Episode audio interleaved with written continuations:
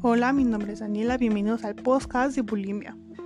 Hoy hablaremos de la bulimia. La bulimia tiene un papel relevante para los trastornos de comportamiento alimentarios, como vómitos autointroducidos, uso de laxantes y diuréticos, ayunos o ejercicios físicamente excesivos.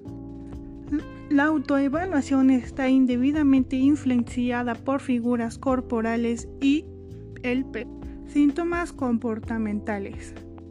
Almacenamiento de comida, disminución del rendimiento escolar o laboral, consumo de drogas o alcohol, mentiras innecesarias y robos. Síntomas mentales y emocionales. Bajo autoestima, terror a subir de peso o deseo impulsivo de perderlo. Egocentrismo, cambio brusco de ánimo. El 28% de las mujeres y el 18.6% de los hombres ha tomado pastillas para bajar de peso.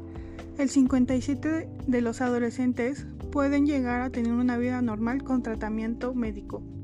El 40% tiene una cura total y el 3% fallece.